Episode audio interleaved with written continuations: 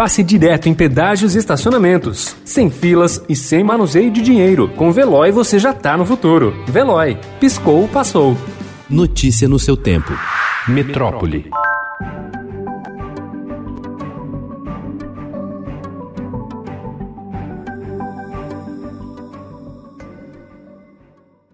A Agência Nacional de Vigilância Sanitária aprovou a importação de 2 milhões de doses da vacina contra a Covid-19 desenvolvida pela Universidade de Oxford e a farmacêutica AstraZeneca, que será fabricada e distribuída no Brasil pela Fiocruz.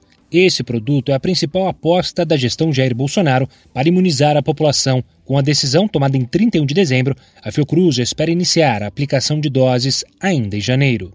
O governo federal restringiu a exportação de seringas e agulhas após o fracasso na primeira tentativa de compra desses produtos feita pelo Ministério da Saúde. A decisão foi publicada em 31 de dezembro por meio de portaria da Secretaria de Comércio Exterior do Ministério da Economia. A Associação Brasileira das Clínicas de Vacinas informou ontem que o setor negocia a compra de 5 milhões de doses da Covaxin, imunizante contra a Covid-19 fabricado pela farmacêutica indiana Bharat Biotech. O produto obteve no último sábado recomendação de uso emergencial na Índia, mas os dados de eficácia ainda são desconhecidos.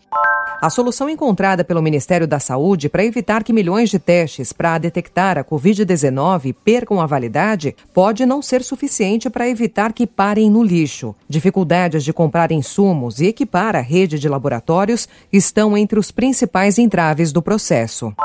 A pandemia mudou tudo em 2020, inclusive o crime. As restrições que vigoraram ao longo do ano, como lockdowns, distanciamento social e fechamento de fronteiras, trouxeram diferentes consequências sobre as dinâmicas criminais. A redução dos crimes patrimoniais, como roubos, e o aumento da preocupação sobre os registros de violência contra a mulher são alguns dos sinais. No meio de tudo isso, quem parece não ter perdido força foi o crime organizado praticado por grupos estruturados. A Justiça determinou anteontem o fechamento de todas as atividades econômicas consideradas não essenciais no Amazonas, pelo prazo de 15 dias. A decisão atende a um pedido do Ministério Público Estadual, diante do avanço de infecções e mortes pela Covid-19 na região. Ontem, o total de internações pela doença na rede de saúde de Manaus foi de 159, o maior desde o início da pandemia.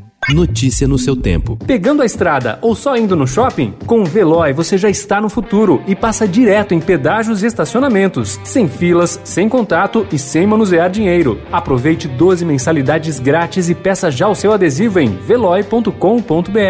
Veloy. Piscou, passou.